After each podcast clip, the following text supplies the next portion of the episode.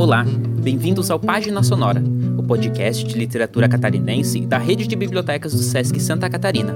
Eu sou Alex, do Sesc Chapecó, e hoje vou ler dois poemas do livro O Código das Águas, de Lindolf Bell, publicado no ano 2000 em sua quarta edição pela editora Global.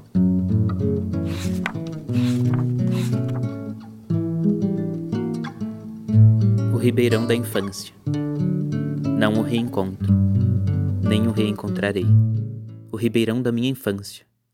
Sua morte foi decreto público, de morte inteira, de evitar qualquer vestígio. Não teve prestígio, não tinha bandeira.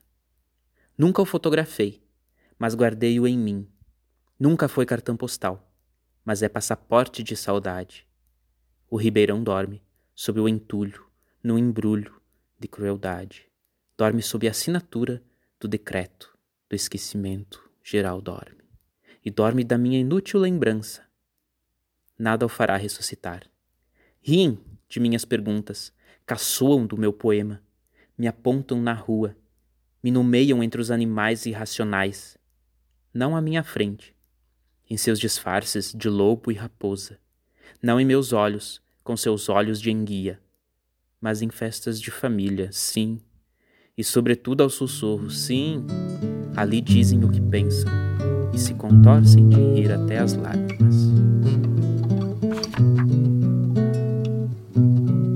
Poema para o índio Xokleng Se um índio Xokleng subjaz no teu crime branco, limpo depois de lavar as mãos. Se a terra de um índio Xokleng alimenta teu gado, que alimenta teu grito de obediência ou morte. Se um índio Xokleng dorme sobre a terra, que arrancastes debaixo dos seus pés, sob a mira de tua espingarda, dentro de teus belos olhos azuis.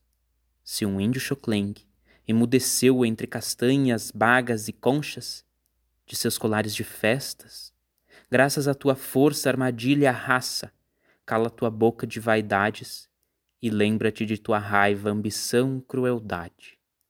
Veste a carapuça e ensina teu filho mais que a verdade camuflada nos livros de história. Lindolf Bell nasceu na cidade de Timbó, Santa Catarina.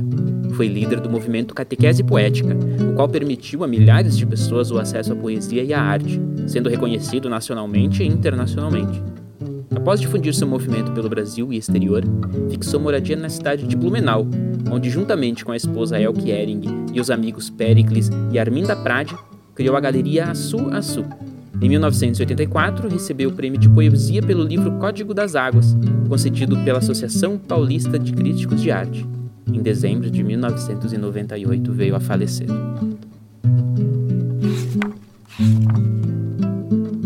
Esse foi mais um episódio do Página Sonora, um projeto da rede de bibliotecas do SESC Santa Catarina. Assine e acompanhe novos episódios deste podcast e conheça outros autores que compõem a nossa cena literária.